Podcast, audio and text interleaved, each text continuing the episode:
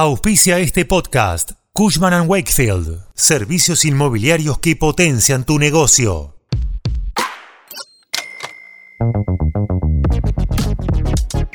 La jefatura de gabinete de la Nación a cargo de Nicolás Pose realizará una radiografía del Estado. El fin, altísimas fuentes le revelaron al cronista que es para conocer todos los bienes públicos para poner varios de ellos a la venta. Te contamos más detalles.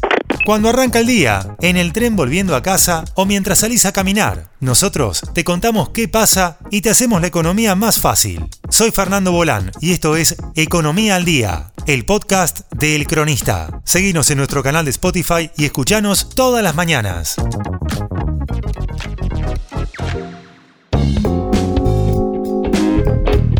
Presidente Javier Milei tiene el objetivo de llegar a déficit cero para fin del año 2024 y para ello instrumentará diferentes medidas de recorte del gasto, que son las que fueron anunciadas por el ministro de Economía Luis Toto Caputo. Pero además de lo que disponga el Ministerio de Economía, el presidente le delegó a su gabinete realizar una auditoría interna de todos los bienes del Estado. El objetivo es vender todas las cosas que no estén siendo utilizadas o las que no tienen razón alguna para seguir en manos públicas. Según indicaron fuentes oficiales, el conteo terminaría en marzo y el análisis que los bienes que se venden y cuáles no tomará un tiempo más largo, pero para el gobierno serviría para seguir ajustando el déficit.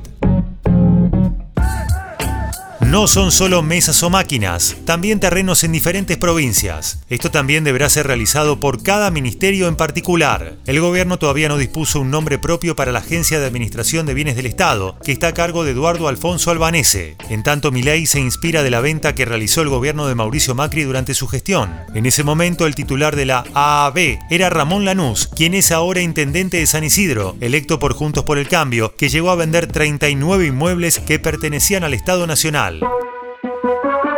Esto fue Economía al Día, el podcast de El Cronista.